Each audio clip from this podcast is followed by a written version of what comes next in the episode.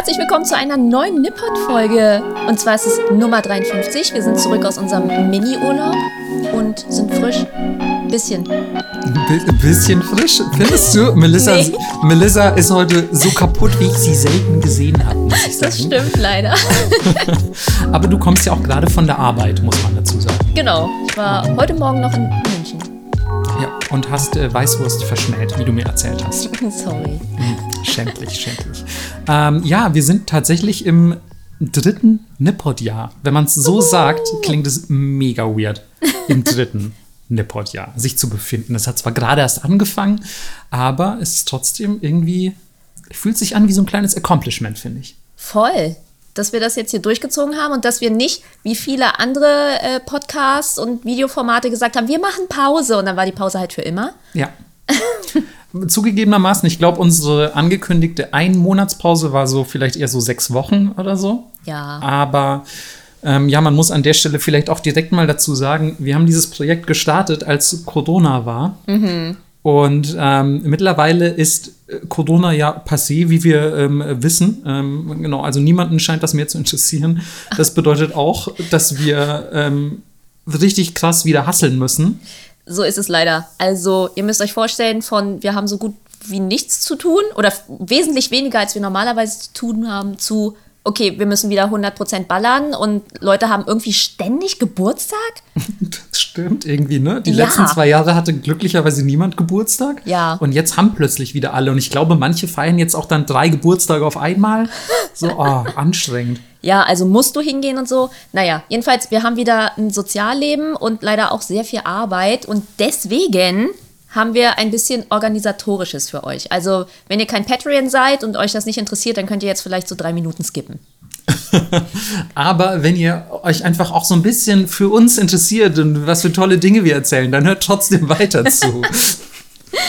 Genau, weil ähm, erstmal nochmal Shoutout, weil obwohl wir Pause gemacht haben, trotzdem neue Patreons dazugekommen sind. Vielleicht haben die noch nicht gehört, dass wir Pause gemacht Äh, haben. Genau, die haben sich wahrscheinlich gedacht, oh cool, ich habe bei Folge 1 angefangen und die waren so bei Folge 14, als wir in die Pause gegangen sind und haben sich jetzt gedacht, wo bleiben denn die neuen Folgen?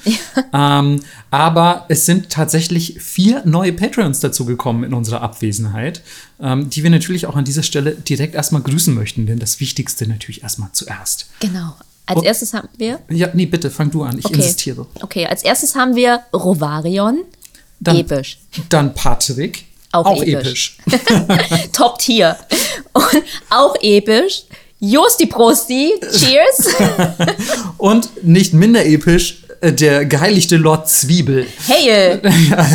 Hail Onion Summer. Äh, Und ähm, ja, vielen Dank auf jeden Fall ähm, für eure Unterstützung, dass ihr uns jetzt natürlich auch gerade in dieser Pausenphase angefangen habt zu unterstützen. Wie wundervoll. Herzlich willkommen auf Bo an Bord der MS Nippot. Wup, wup, wup. Oh, geil, heute war es ein bisschen, heute war es so ein Wup, Wup, Wup. Ja, Nicht schlecht. wir haben vielleicht den, den Laster-Schiffzug gepimpt in der Ja, Zeit. mit einer Dreifachhupe. Not Ja. ähm, und auch, ehrlich gesagt, auch mal dicke Kudos, weil ähm, ich habe gesehen, dass auch von unseren Patreons in unserer Pausenphase niemand abgesprungen Ja. ist. Das muss man ja auch mal erwähnend Voll, hinzufügen. So, ihr seid ja wohl die Allergeilsten. Ja, alle haben uns den Urlaub finanziert. Ja, also ich weiß nicht, was du in deinem Urlaub gemacht hast. Ich, ich wünschte, ich hätte ihn mit Aufnehmen verbracht. Ich habe gefühlt irgendwie mehr, mehr gearbeitet, als, ähm, ja, als ich hätte arbeiten sollen. Ich hatte Fall. Corona. Und hast viel Switch gespielt. Ja. Aber ist ja auch nichts, was man haben möchte. Nee, voll nicht. Also ich hätte auch lieber äh, hier gespielt. Aber es war auch genau, nee, es war nicht genau an dem Tag, aber es war so, ey, komm mal rum, Ghostwire Tokyo spielen. Ich so, ich hab Corona. Ja, genau. Also wir hatten auch tatsächlich geplant, ein bisschen was zu unternehmen in diesem Monat. Und ähm, ich glaube, wir haben es kein einziges Mal geschafft, uns zu treffen, oder? Doch, einmal waren wir essen. Ach ja, stimmt. Ja. Okay, aber das war tatsächlich am Anfang dieses Urlaubs. Ja. So, jetzt die letzten drei, vier Wochen haben wir uns, glaube ich, nicht gesehen. Ja, war vielleicht auch mal gesund. Ja, genau. Also ganz ehrlich, ihr hört das ja auch immer so zwischen den Zeilen schon ein bisschen raus. Melissa ist halt auch echt anstrengend. Ähm, und Das würde ich nicht abstreiten. würde ich aber auch zurückgeben. Oh, oh. Ich, ich zum Beispiel möchte das abstreiten. Ich bin ja wohl mega pflegeleicht. ähm, aber zurück zum Organisatorischen. Genau, also, wir haben uns überlegt, ihr wisst, diese Folgen sind sehr rechercheintensiv, ähm, haben wir heute auch wieder gemerkt. Und wir haben einfach nicht die krasse Zeit, jedes Mal so ein Brett hinzulegen, wie zum Beispiel heute. Ähm, und deswegen, oh Gott, Melissa, bitte bau doch den Druck jetzt nicht so auf. Nein, wir haben es basic gehalten, aber trotzdem viele Informationen. Okay. So würde ich das mal ausdrücken. Und deswegen haben wir uns überlegt, jede fünfte Folge wird jetzt in ein Video umgewandelt. Das könnt ihr dann auf Breeding Unicorns sehen, wo wir japanische Snacks verkosten, wo wir reacten, wo wir vielleicht mal irgendwo hingehen, Dinge austesten, whatever. Ihr könnt uns unglaublich gerne schreiben, was ihr gerne sehen möchtet. Ähm, schreibt auch gerne, ich möchte sehen, wie Marco von Melissa verprügelt wird, zum Beispiel. Na, na toll, jetzt weiß ich direkt, was alle schreiben werden. Aber jetzt hat man auch das erste Bingo schon voll. Melissa droht Gewalt an. Das stimmt.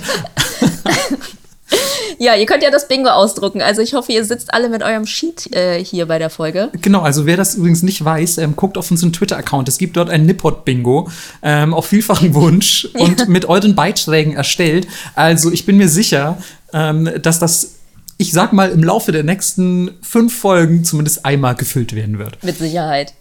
So, und die zweite Neuerung ist, ihr habt sicher schon mitbekommen, wir hängen mit den äh, Karten, die ihr geschickt bekommt, immer ganz schön hinterher, weil wir ja jede Karte einzeln per Hand machen. Und das hat Ausmaße angenommen, die wir uns niemals erträumt hätten. Wir hätten ehrlich gesagt nicht mal gedacht, dass überhaupt jemand mehr als zwei Euro ausgeben will. Und deswegen waren wir so, haha, handgemachte Karten, na, gar kein Problem, wird eh niemand nehmen. Ja. Turns out, ihr nehmt es fast alle. ja, und ähm, ich glaube, wir sind mittlerweile fast bei 60 Karten, die wir machen müssen. und das ist ähm, ja hm, ein bisschen viel. viel. ja, weil die müssen auch alle ähm, dann auch frankiert werden und weggeschickt und diese Pillen müssen gemacht werden und es ist alles sehr viel. Deswegen ist jetzt die Neuerung, dass ihr alle gedruckte Karten bekommt. Es tut mir leid, das zu sagen. Ihr bekommt alle die gleiche Karte und jeder von uns gestaltet abwechselnd ein Motiv.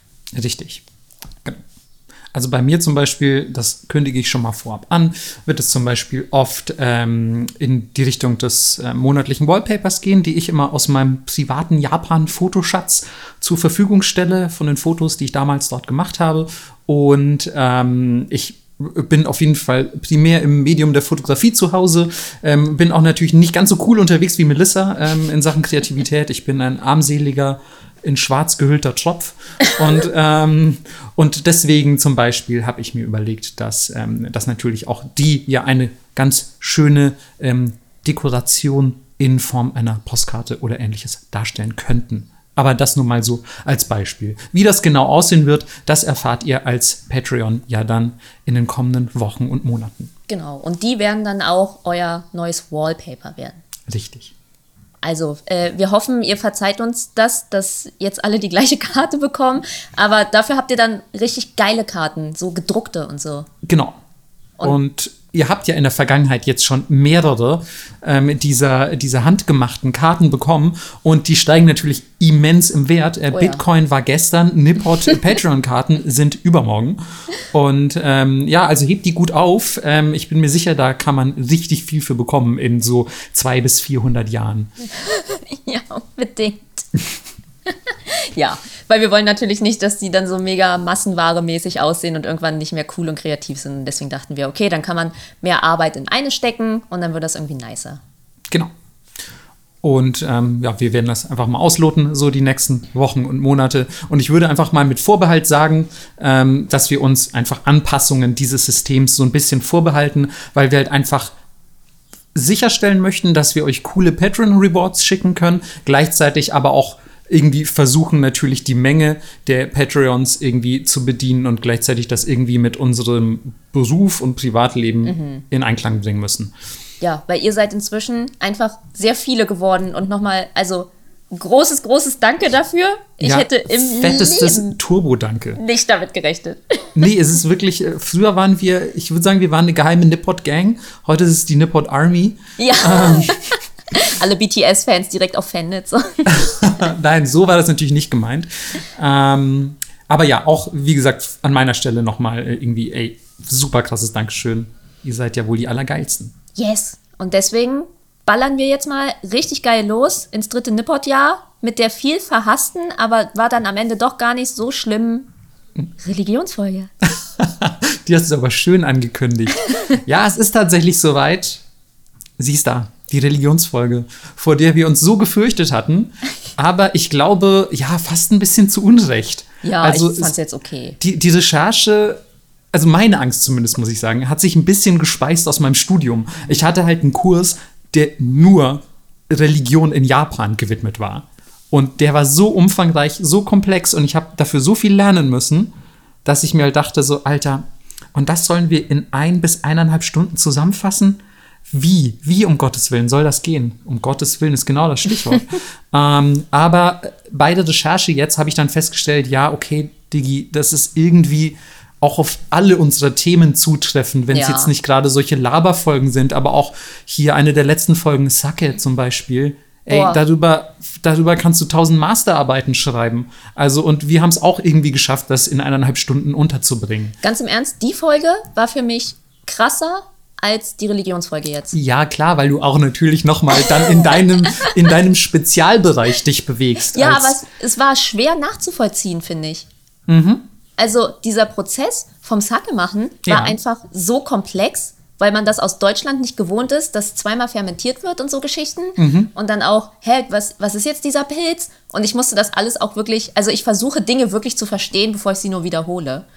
Äh, Ja, auf jeden Fall. Erstens das und zweitens, für mich zum Beispiel war es jetzt sowieso viel Neuland, weil ich auch bei, bei deutschen Nahrungsmitteln äh, gar nicht die Herstellungsweise kenne, in der Regel. Also ich habe mich, wenn ich ehrlich bin, sehr wenig damit beschäftigt. Und äh, deswegen ist es natürlich auch da so, dass ich mich quasi überhaupt erstmal so in dieses Mindset begeben musste, so, ey, warte mal, wie geht denn diese ganze Herstellungssache und die chemische Zusammensetzung und so, was ist das alles? Ich will doch nur besoffen werden. Eben, ich will doch eigentlich nur saufen. ähm, aber ähm, wenn wir heute irgendwas saufen, dann überhaupt nur Messwein, würde ich sagen. Ähm, Ist nicht so populär, habe ich gehört. ja, nee, und wir sind ja auch gar nicht im Christentum heute unterwegs. Ähm, als ganz kleinen Disclaimer ähm, für den Anfang habe ich mir übrigens noch aufgeschrieben, weil es gibt ja Leute, die kennen sich schon mit Japan aus und die werden sich dann im Verlaufe der heutigen Folge vielleicht fragen, ja, ähm, Melissa und Marco, ihr seid ja ganz lustig und ihr habt jetzt so ein bisschen die Oberflächlichkeiten der japanischen religiösen Landschaft behandelt, aber was ist denn mit den Ainu? Und ähm, direkt an dieser Stelle ähm, der Hinweis, Ainu kriegen dann ihre ganz eigene Folge. Also wir werden heute nicht über Ainu, also das indigene Volk Japans, sprechen, ähm, sondern wir werden uns äh, tatsächlich mit den beiden, wie ihr sicher schon wisst, Hauptreligionen Japans primär beschäftigen, nämlich Shinto und Buddhismus. Und das ist ja so ein bisschen auch das Markenzeichen japanischer Religion, wenn man so will. Also was vielleicht schon mal irgendwo aufgetaucht ist, was ihr schon mal gehört habt, wenn ihr euch mit dem Thema ein bisschen befasst habt, dass es eben in Japan zwei Religionen gibt, die ja miteinander koexistieren im weitesten Sinne. Sehr ungewöhnlich. Sehr, sehr ungewöhnlich tatsächlich. Deswegen hat man dafür auch ein sehr ungewöhnliches und schmissiges Wort namens Synkretismus. Fancy. Könnt ihr euch gleich merken und beim nächsten Kneipenabend richtig intellektuell daherkommen. Das muss man aber früh am Abend sagen, weil ich glaube, später geht das nicht mehr. Ja, oder die Leute sind später einfach noch beeindruckter. ja. Ähm, ja, ich würde sagen, weil ja in jeder guten Religion am Anfang die Erschaffung der Welt steht, wieso fangen wir dann nicht einfach auch ähm, so ein bisschen mit dem japanischen Schöpfungsmythos an, oder? Ja, du kanntest den ja schon. Ich kannte ihn nicht in dieser, naja, ausgefeilten. Okay, du kannst den gar nicht so. Ich kannte okay. den gar nicht so und ich habe schon wieder die Hände überm Kopf zusammengeschlagen. Es war, also ich sag mal so, es war eine Box voller Rauch als Schöpfungsmythos, oder? Ja! Also, ich denke mir so, ja, also diese ganze Adam-Eva-Nummer, schon weird, aber das auf jeden Fall. Genau, also Christentum denkt man sich auch so, ja, okay, da war dieser, dieser womöglich bärtige Mann im Himmel, das aber irgendwie eher so eine Zwischendimension ist und er hat sich dann gesagt, ich mache jetzt eine Welt in einer Woche, in einer guten. Und ähm, ist ein bisschen, ja, sehr, sehr bildlich, sehr metaphorisch, wenn man so will. Aber ähm, ja, die Japaner haben sich auch eine coole Sache ausgedacht, wie die Welt so entstanden sein könnte. Und was ich ganz interessant fand, ist, dass man logischerweise, weil Shinto ja eine rein japanische Religion ist, zu dem kommen wir gleich noch, ähm, spricht man eher von einem Schöpfungsmythos Japans, weniger der Welt. Also natürlich geht es dabei um die Entstehung der Welt, aber es ist so primär eher die Entstehung der japanischen Inseln und der Rest der Welt ist auch irgendwie da. Ja. Aber fand ich ganz geil. Ne? So, du liest nicht primär, ja, da hat Gott irgendwie den ganzen Planeten geformt, sondern ja, da haben halt ein paar Leute Japan gemacht. Ja, eine Chronik. Ja, genau. Also finde ich, finde ich eigentlich ganz schön. Ähm, und ja, es geht so los, dass es natürlich ähm, wie, wie immer am Anfang das, das Nichts gibt. Nur dass das Nichts in Japan ist so eine Art, wenn man es mal sehr äh, direkt übersetzt, so eine Urmaterie, so eine Urmasse. Wie genau die aussieht und woraus sie besteht, I don't know. Ey, aber da sind wir ja noch sehr nah an der Realität. Ja, rein theoretisch. Also es kommt jetzt ein bisschen natürlich darauf an, welche, ähm, welche Entstehungsgeschichte der Welt man vertritt. So. An, an der wissenschaftlichen, geschätzten Realität. Okay. Ähm, Also ein, ein flüssiges, wirbelndes Chaos. also ich hätte eigentlich gesagt, wir sind insgesamt eher ein riesiges Star Wars Spin-off, aber okay. Ähm, Maximal das Weihnachts-Spin-Off sind wir. wir sind ein schlecht, wir sind ein schlechtes Weihnachts-Spin-off von Star Wars. Wir sind das Weihnachtsspecial als Zivilisation, so kommst du mir manchmal vor.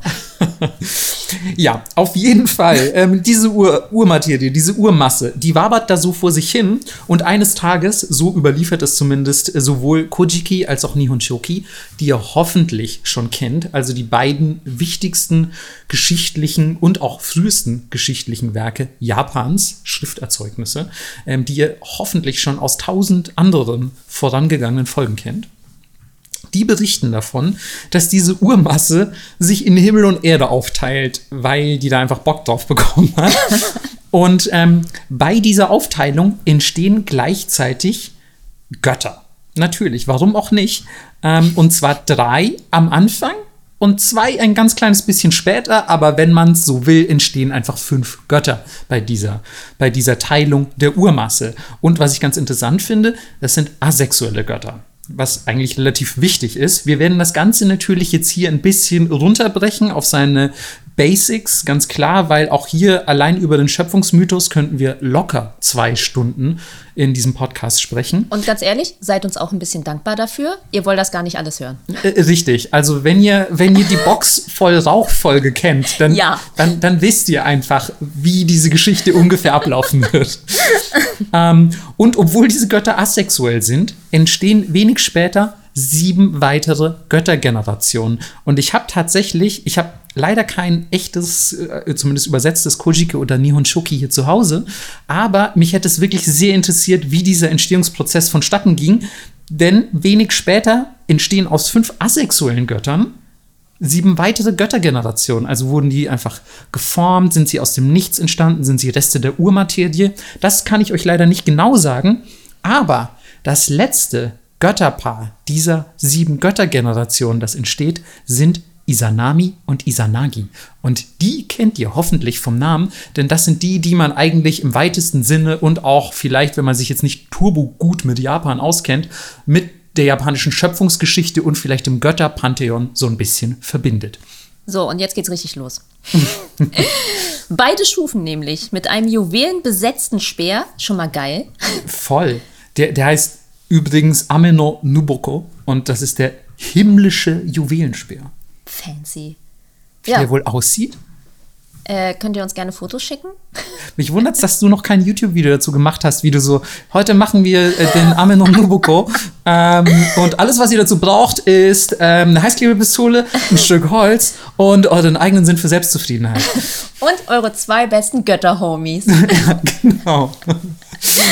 Äh, Sorry, bitte fahr fort.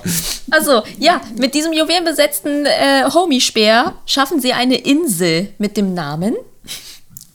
Äh, Das ist so klar, dass du den nicht sagen willst. Onogoroshima. Die Urinsel Japans, wenn man so will. Also das ist die, das ist die quasi Ur-Ur-Urinsel, bevor das Japan, das wir heute kennen, entstanden ist, die da war im, im Meer. Und ähm, was ich auch ganz geil fand, die ist entstanden dadurch, dass sie den eingetaucht haben ins Wasser, also diesen Juwelenspeer. Die Götter reichen aus dem Himmel quasi diesen Speer hinunter, rühren im, im Meer ziehen den Speer hinaus und der Tropfen, der von der Klinge des Speers vorne ähm, ins, ins Meer zurücktropft, der bildet diese japanische Urinsel. Ist das nicht irgendwie ziemlich epic? Mega. Ja, also das finde ich eigentlich, finde ich eigentlich irgendwie, also so diese Tropfen-Metapher finde ich irgendwie total geil. Ja. So. Auch nur einer. Ja. Ja, stimmt, ne? Das ist so, Nur muss ich direkt an diese Szene aus Hero denken, wo dieser eine Typ mit dem Speer irgendwie Oh ja. so ein, so ein, ich glaube, der haut so einen Regentropfen auseinander oder so, ich weiß gar nicht mehr. Hab den Film lange nicht gesehen. ähm, Ja. Äh, ab dann wäre es ein Anime, würde ich sagen. Gibt es sehr viele Filler-Folgen? Jetzt bin, ich, jetzt bin ich mal gespannt, wohin du springst. Weil, also naja, es kommen eine Menge Side-Stories, aber basically, um das runterzubrechen, gibt es dann Inzucht-Sex. Okay, du springst direkt zum Inzuchtsex. Okay, was hast du dazwischen noch? Ich, ich hätte nur halt gesagt, dass das Hochzeitsritual, weil das Hochzeitsritual war für mich, in dem, was ich gelesen habe, war die Box voll Rauch. Ganz ehrlich in der Story. Weil die bauen auf, auf dieser Insel namens Onogoroshima, bauen sie eine riesige Säule. Und da wird ein Hochzeitsritual abgehalten zwischen diesen zwei Geschwistern. Weird. Isanami und Isanagi, weil ja, aber keine Ahnung, sind ja Götter, das wird schon passen. Mm, und das Hochzeitsritual sah so aus, dass die in verschiedenen Richtungen um diese Säule laufen, bis sie sich treffen. Und dann, wenn sie sich treffen, ja, je nach Interpretation könnte man sagen Hochzeit oder direkt ähm, Inzuchtsex. ähm, und ähm, ja, was ich aber geil fand, ist, dass, ich weiß nicht, ob du das auch gelesen hattest, aber als sie sich zum ersten Mal treffen, sagt zuerst Isanami was. Und Isanami ist die weibliche von den beiden. Und das ist anscheinend mega verpönt. Und ja, Isanagi sagt, ach, weißt du was, du bist so die geile Alte, das passt schon. Und dann haben die, dann haben die trotzdem, äh, dann haben die trotzdem Geschlechtsverkehr miteinander nach diesem wundervollen Säulenritual und äh, gebären zwei Kinder, also bekommen zwei Kinder. Aber erstmal ein fehlgebildetes. sie sind beide fehlgebildet tatsächlich. Und zwar ähm, Hiroko ist das erste, das, wenn man es übersetzt, das Egelkind. Es wird ohne Knochen geboren, ohne feste Gestalt. Es ist quasi also wie so eine Art Blutegel, wabert es vor sich hin. Okay, ganz ehrlich, ich habe ja gerade Sport angefangen. Das Hm. bin ich. Das stimmt total. Ich habe dich nie beim Sport gesehen, aber Es- du bist ja. auch einfach, keine Ahnung, wenn man dich mal auf der Couch hat liegen sehen oder so, dann kommt man echt rein ins Zimmer und denkt sich, ja, voll das Egelkind. Ey, mein normaler Zustand ist eigentlich flüssig. Melissas Aggregatzustände, eine Abhandlung. Ja. Fände ich super gut. ähm, ja, also erstmal schon, was für ein abgefahrenes Kind. Ähm, und das zweite ist Awashima, wenn man es übersetzt, die Insel aus Schaum. Und finde ich auch abgespaced. So, also haben, haben die ein Kind aus reinem Schaum geboren oder so? Man weiß es auf jeden Fall nicht. Tatsache ist, dass man beides fehl, fehlgebildete Kinder könnte auch vielleicht ein bisschen an der inzestuösen Sache liegen, aber man weiß es nicht. Lag wohl eher am falsch ausgeführten Hochzeitsritual, weil die gehen dann zu den Göttern und meinen so, hey, was denn, was denn los? Wir kriegen irgendwie nur so komische Egelkinder. Und die Götter so, äh, ja, ähm, also wir haben euer Hochzeitsritual beobachtet, ne? Ähm, da habe ich gesehen, ja, Isanami hat äh, zuerst gesprochen, nachdem ihr euch da an der Säule getroffen habt. Das Bitte. ist verboten, ne? Ihr müsst das nochmal machen. Und diesmal muss Isanami gefälligst die Klappe halten, weil sie eine Frau ist. Also das ist literally, was passiert ist. Und, und dann machen die das gleiche nochmal. Und Isanami darf nix sagen und Isanagi sagt irgendwas von wegen, hey, geil, dass ich dich hier treffe, was ein Zufall, wollen wir miteinander schlafen? Und Isanami nickt gefügig, wie es sich für eine Frau gehört, I don't know. Ähm, und ähm, dann haben sie tatsächliche Kinder, Gott sei Dank. Da es diesmal ohne Probleme verläuft, ähm, ist das auch, was da am Ende bei rauskommt, ein bisschen ansehnlicher, nämlich Japan. Ähm, sie gebiert diesmal einfach kein, kein Egelkind ohne Knochen, sondern die acht japanischen großen Inseln. Also bisschen Stretch, wenn man mich fragt, ehrlich gesagt. Also ha, Stretch in dem Sinne vielleicht, oh Gott. Ähm, aber nein, also wirklich. Ähm, ja, ich bin mir über die Größenverhältnisse auch nicht so ganz sicher, aber Tatsache ist, sie hat zuvor ein Egelkind geboren und jetzt gebiert sie acht große Inseln. Ähm, aber das ist ja erfreulich, weil das hat uns Japan geschenkt. Ähm, hinzu kommt, dass sie nicht nur diese acht großen Inseln gebiert, sondern auch zahlreiche Götter. Und unter anderem ist da leider auch der Feuergott dabei, bei dessen Geburt sie sich so krass verbrennt, dass sie stirbt. Und dann natürlich hat auch Japan eine Vorstellung der Unterwelt, kommt sie nach Yomi. Das ist die japanische Unterwelt. Und dort ist natürlich wie immer noch so eine Art Leben. Also sie ist da einfach. Das ist quasi ein Ort, an dem man sich einfindet. Also es ist nicht quasi wie, wie jetzt bei uns, dass man sich vorstellt, ja, die Seele kommt dann in den Himmel oder sonst was, sondern es ist eher ein physischer Ort, an den man quasi geht, wenn man, wenn man tot ist. Und Isanagi geht dahin und sagt, ich will gefälligst meine Frau zurück. Ähm, dieser, dieser dämliche Feuergott und, und mein Sohn hat ähm, meine Frau umgebracht und er findet sie tatsächlich in Yumi und Isanami ist davon aber nicht so begeistert und sagt, boah, guck mich bitte nicht an, ich bin total verwest und ich bin, ja, ich bin einfach jetzt eine Kreatur der Unterwelt, sieh mich nicht an und geh wieder, geh wieder weg. Und er sagt aber, nö, ich guck dich trotzdem an, guckt sie trotzdem an und Isanami wird mega wütend, verbannt ihn direkt aus der Unterwelt Oha. und sagt, raus mit dir, ich will fortan nichts mehr mit dir zu tun haben, du hörst ja noch nicht mal auf mich. ähm, und ich bin fortan die Göttin der Unterwelt und ich werde jeden Tag 1000 Leben vernichten, sagt sie. Und er sagt so, ja, äh, ho, äh, nicht mit mir. Ich bin dann äh, der Gott des Lebens und ich werde jeden Tag 1000 Leben erschaffen. Und so ja, trennen sich ihre Wege an dieser Stelle. Und ähm, seitdem ist Isanami quasi die Göttin von Yumi, die Göttin der Unterwelt, die den Kreislauf von Leben und Tod in Gang setzt, wenn man so will.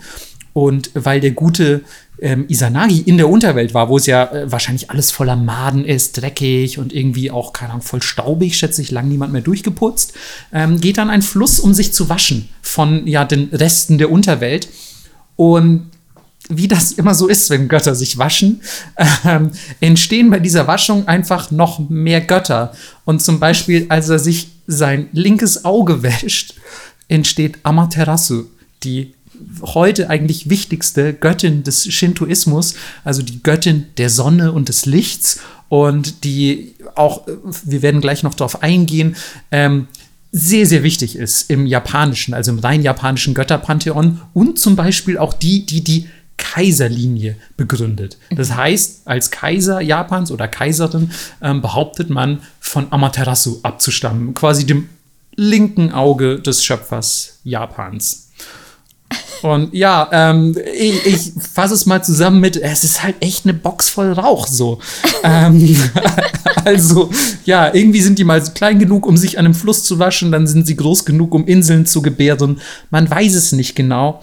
Wichtig ist auf jeden Fall, dass ihr ähm, euch merkt, Isanami und Isanagi haben Japan erschaffen, dann haben sich ihre Wege getrennt einer Gott des Lebens, andere Göttin des Todes. Und die Kinder dieses Gott des Lebens sind auch alle nochmal total toll und sind entstanden, als er sich am Fluss gewaschen hat. Gut zusammengefasst. ja, ja, ey. Was ich, ey, ganz ehrlich, mir waren vorher, ich kannte natürlich den Schöpfungsmythos noch aus, aus, ähm, aus dem Studium, aber alle Details, die ich so gelesen habe, und wir haben jetzt auch viel übersprungen, waren mir nicht bekannt. Und ey, Junge, was also ich dachte immer, Christentum ist ein bisschen schwubbelig. Aber ja, no, no chance, Mann. Was geht, was geht in Japan ab? Hey, aber also viele Schöpfungsmythen sind einfach wirklich richtig crazy. Auch die ganzen nordischen Sagen und so. Wow, was geht ab?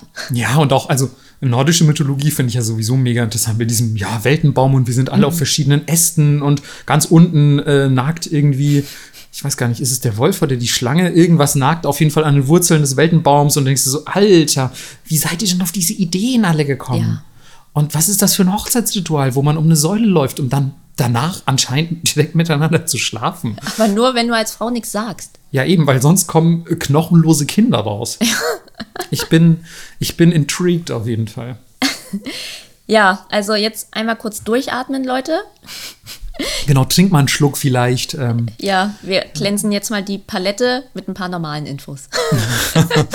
Ach man, so alle, alle Rauchbox-Fans, die so eine kleine Flagge haben, auch wo so eine Rauchbox drauf ist. So, und die Flagge geht jetzt so ein bisschen runter mit so einem Geräusch. Ey, das erste Video, das erste neue Nippon-Video, was wir drehen, ist einfach ein DIY für eine Box voll Rauch. oh, oh Gott, bitte, Melissa, bitte. Ey, ganz ehrlich, können wir das ganz ehrlich, wir haben jetzt, wenn ich das richtig verstehe, also ich meine, du hast zwar einen sehr cartoonischen Charakter, aber wir haben noch kein Maskottchen. Das und, und wir haben auch eigentlich, also klar, wir haben Logo, unseren Schriftzug und so, aber wir haben kein Symbol. Eine Box voll Rauch. Und eigentlich ist doch die Box voll Rauch wie geschaffen. Kann man sich die nicht zusammen mit der 1868 auch tätowieren lassen? Absolut. Oder? Ja, also nachdem das Nippot-Bingo jetzt kam, ähm, wird ähm, zeitnah auch das 1868er-Tattoo kommen. Und ich würde sagen, wir müssen vielleicht noch eine Box voll Rauch dazu packen. Ne? Für Leute, die sich sagen, 1868, das, oh, ich habe jetzt leichte Falten bekommen, dann halten das Leute am Ende für mein Geburtsdatum. Ähm, ich nehme lieber die Box voll Rauch, aber Hauptsache geiles Nippot-Tattoo. Ja, Mann. Box voll Rauch. Beste, ey. Okay, Melissa, sag mal was zum Shintoismus insgesamt so. Ja, genau. Also ihr habt es ja gehört, äh, Amaterasu macht quasi den ersten Kaiser Japans, gebärt den ersten Kaiser Japans. Damit endet das Zeitalter der Götter und eine kaiserliche Dynastie fängt an. So, und jetzt haben wir hier den Shintoismus. Wir gehen aber viel weiter theoretisch zurück, ähm, weil ihr denkt jetzt bestimmt, ja, irgendwie dann ist jetzt hier 1400 oder so. Ist aber nicht.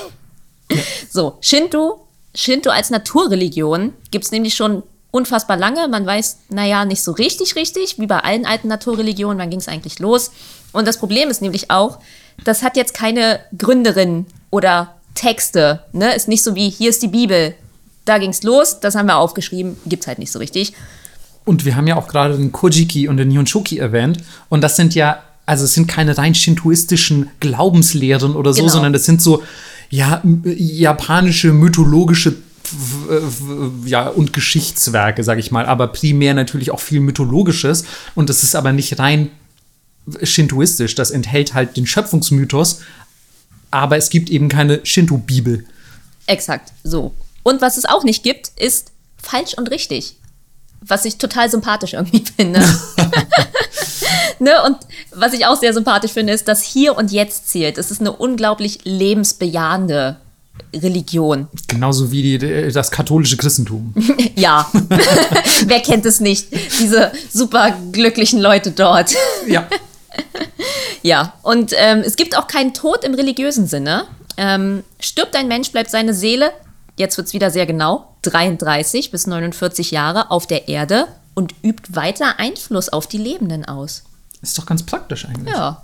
Es ist ja auch, also es, ich glaube, der Grundgedanke, und das hast du direkt auch schon im ersten Satz gesagt, ist ganz wichtig, dass es halt eine Naturreligion ist. Also Leute haben das vor, was weiß ich, wie vielen tausend Jahren sich halt zusammengereimt aufgrund der Dinge, die sie um sich herum in der Natur wahrgenommen haben. Seien sie jetzt nun übernatürlich oder nicht übernatürlich gewesen. Deswegen gibt es natürlich auch im ähm, Shintoismus diese zahllosen Kami, von denen ihr jetzt auch in unseren Folgen schon oft gehört habt, also die Götter, das bedeutet wortwörtlich Gott. Ähm, ähm, die, die da wirklich in allem leben. Also von, von Tieren über Pflanzen bis zu Menschen natürlich auch oder irgendwelchen abstrakten Naturgewalten. Auch der Wind kann Kami sein und so. Also alles ist quasi im Shintoismus so ein bisschen beseelt, kann man sagen. In allem wohnt so eine, so eine, ähm, ja, eine natürliche göttliche Seele inne, was eigentlich, wie gesagt, echt eine mega romantische Vorstellung ist. Also wenn ihr Pocahontas gesehen habt, das Farbenspiel des Winds, würde ich sagen, stark inspiriert. Davon. Genau, also alles kann Kami sein. Selbst, also wenn Peter richtig Slate noch, vielleicht wird sie Kami. Ich glaube schon. Also sie muss auch eigentlich nur 100 Jahre alt werden. Ja. Und dann, ähm, dann klappt das eh. Genau. Und der Shintoismus vergöttert die Natur. Und der Mensch gehört ja in diesem, in einem, ich sag mal, in einem gesunden System gehört der Mensch ja eigentlich zur Natur und kämpft nicht dagegen, so wie wir das gerade praktizieren. Und deswegen sind die Schreine auch oft an sehr schönen Orten. Richtig. Also in der Regel halt eben auch in der Natur. Es gibt ja auch urban sehr schöne Orte, aber meistens stehen die Schreine auch irgendwo in der Natur. Und ähm, das ist auch schon ein ganz wichtiges äh, Kriterium, was du gerade angesprochen hast, weil die Schreine sind so eigentlich echt ein bisschen, ich will nicht sagen das Einzige, was den Shintoismus zusammenhält, aber es gibt ja, wie gesagt, es gibt kein zentrales Dogma, es gibt keine Leitfigur wie den Papst, es gibt äh, kein, kein Schrifterzeugnis äh, wie die Bibel. Deswegen sind die Schreine der Dreh- und Angelpunkt eigentlich des Shintoismus und die ganze Religion, sofern man sie denn so nennen will, definiert sich eigentlich über alles, was drumherum stattfindet. Einerseits wirklich über so die Steinarchitektur, beispielsweise mit den Tori, also diese klassischen orangenen, oft oder meist orangenen äh, Tori, die ihr kennt, diese, diese, ja, stellt euch ein japanisches Tor vor, ihr wisst ja alle, was ich meine. ähm, dann diese Shiminawa, diese kleinen ähm, ja, Seile mit den, mit den Zettelchen dran, die um Bäume gespannt werden und so. All solche Bräuche und Rituale und eben Orte, dass man sagt, hey, dieser Baum ist heilig, das wurde mir überliefert von dem Typen, der nebenan wohnt und wir haben Shiminawa rangehängt und das ist jetzt Shintoismus. So. Also das über solche sehr lokalen Bräuche auch oft definiert sich um einen Schrein herum oft ähm, ja, der Shintoismus. Genau, und ich habe für euch noch äh, die Top-Schreine, könnte man sagen. Heute Top 5 Schreine. Oh. Ähm, weil an der Spitze der Schreine stehen ähm, die großen Schreine von Ise. Warst du da mal? Ich war tatsächlich nie in Ise. Ich, ist auch wirklich noch ganz, ganz weit oben ja. auf meiner Liste. Genau, südöstlich von Nara ist das. Das sagt vielleicht Leuten mehr was. Ja, da war ich zum Beispiel. Genau. Und ähm, das ist quasi die heiligste Stätte und sie ist über 1700 Jahre alt. Muss man sich mal reinziehen. Weißt du, warum es die heiligste Stätte ist? Äh, ja, weil sie ist äh, Amaterasu und Toyoke, der Erntegöttin, gewidmet. Und das Richtig. ist natürlich das Wichtigste. Ja, ne? eben. Licht und Essen. Genau. Und wie gesagt, äh, Amaterasu die wichtigste, die, die Mutter der Kaiserlinie und so. Deswegen natürlich äh, die Turbogöttin, wenn man so will. Ja, und was ich richtig crazy fand, alle 20 Jahre werden die Schreingebäude abgerissen und detailgetreu wieder aufgebaut. So, mhm. das letzte Mal war es 2013, weil irgendwie unreine Vermoderung des Holzes sollen verhindert werden. Wir, wir, kennen das ja, ne? Die Japaner immer mit alles muss sauber sein und so. Und die Göttinnen bekommen dadurch neue Kräfte, um das Kaiserhaus und zum Beispiel auch die Reisernte zu beschützen. Ja, ist doch, also auch geil, ne, dass dieses Schrein abreißen und wieder aufbauen und so. Und eigentlich ist das ja eine Praxis, die, glaube ich, generell angestrebt werden sollte. Für alle eigentlich. Für alle eigentlich. Aber es ist natürlich viel zu aufwendig, viel zu kostspielig und ähm, ja, wird deswegen nur mit sowas Wichtigem wie dem Ise-Schrein gemacht, der halt Amaterasu gewidmet ist. Ähm, was ich auch super schön finde an, an, dem, an dem shintoistischen Glaubensbild, muss ich sagen, ist, ähm, dass ich gelesen habe, und das war mir so auch noch nicht ganz klar, ähm, dass der Mensch an sich ähm, und sorry, ich kam da gerade drauf. Ich weiß, du wolltest eigentlich noch von deinen Schreien ballern, nee, aber ich kam da gerade drauf, weil du, weil du von, ähm, von den Verunreinigungen des Holzes gesprochen hast. Mhm.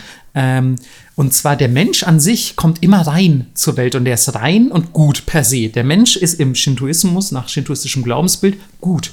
Und wenn er böse wird, dann liegt das an bösen Mächten aus der Natur, die auf ihn einwirken, also zum Beispiel böse Geister oder so. Und deswegen ist auch sowas wie ein Exorzismus oder Rituale, die böse Geister vertreiben, sind halt super wichtig im Shintoismus, um quasi wieder die Reinheit und die Gutheit des Menschen äh, nach außen zu kehren. Finde ich eigentlich ganz schön. Voll. Auch wenn es definitiv nicht stimmt. Ist das so? Glaubst du, Menschen werden böse geboren? Ich glaube nicht, dass sie böse geboren werden, aber ich glaube nicht, dass es nur böse Geister sind, die uns verunreinigen. Nee, also ich hätte das jetzt auch mit verunreinigte Menschen, die keinen, ich sag mal, Exorzismus erfahren haben, aka Therapie, mhm. ähm, und das dann an Leute weitergeben sozusagen. Also, dass du schlechte Energie auf mhm. andere Leute projizierst und so. Also ich, ja, okay, du bist aber auch jemand, der sowieso sehr gerne an Energien und äh, so ähnliches eh so, glaubt, ja. ja. ähm, während ich so, ich würde mir gern vorstellen, ich glaube nicht, dass es so ist, aber ich würde mir gern vorstellen, dass der Mensch so als unbeschriebenes Blatt zur Welt kommt ja. ähm, und dann einfach mit allem gefüllt wird, was so auf ihn einprasselt. Ähm, glaube ich aber nicht so richtig. Also ich würde es mir wünschen, dass es so wäre, aber ich denke eher, dass ähm, so gewisse Tendenzen eigentlich ja vielleicht genetisch mitgegeben werden oder vielleicht auch von irgendwelchen höheren Mächten. Ich weiß es nicht. Aber ich, ich weiß nicht, ich kann mir das alles nicht nur durch Sozialisierung erklären und so. Ja. Aber gut, das ist jetzt auch vielleicht ein bisschen arg, arg abgedriftet. Aber ihr könnt uns natürlich auch hierzu, wenn ihr, wenn ihr das gerne mit uns ausdiskutieren möchtet, äh, haut, uns ein, äh, haut uns einen Tweet um die Ohren und dann ähm, hauen wir, hauen wir zurück. Genau. Dann wird es jetzt mal kurz ein bisschen weltlicher, weil Shinto zwischendurch auch mal wirklich Staatsreligion war. Ist in der Tat so, der Staats-Shinto. Ganz, ganz bezeichnend. Und zwar ähm, nach. Ah, oh, Melissa, da gibt es eine Jahreszahl, ganz ehrlich? Ich, ich vergesse die immer. Ähm, 1800, hm, was, 68? Ja, ähm, ja, da gab es die Meiji-Restauration, die euch jetzt sicher schon zu den Ohren rauskommt, aber das ist nun mal eines der wichtigsten Ereignisse in der japanischen Geschichte.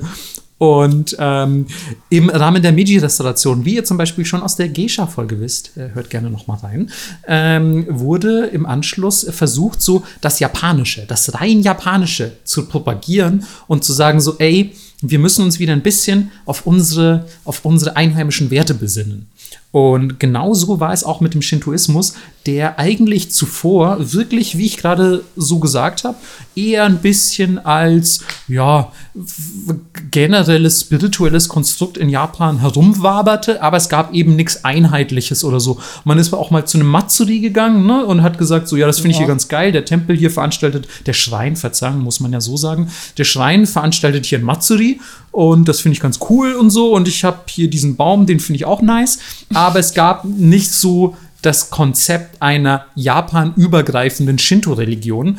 Und mit der Meiji-Restauration hat sich das geändert und man hat versucht, den Shintoismus als Japans Ur- und Staatsreligion zu propagieren und hat dann natürlich auch versucht, diverse chinesische Einflüsse auf den Shintoismus, die es zweifellos gegeben hat durch den kulturellen Austausch dieser Länder, ähm, hat man versucht auszumerzen natürlich, um sich wirklich aufs rein japanische zu besinnen, auf die traditionellen japanischen Werte und zwar natürlich auch mit dem Kaiser als zentrale Figur, weil der Kaiser ist ja quasi ein Ur-Ur-Ur-Urenkel von Amaterasu.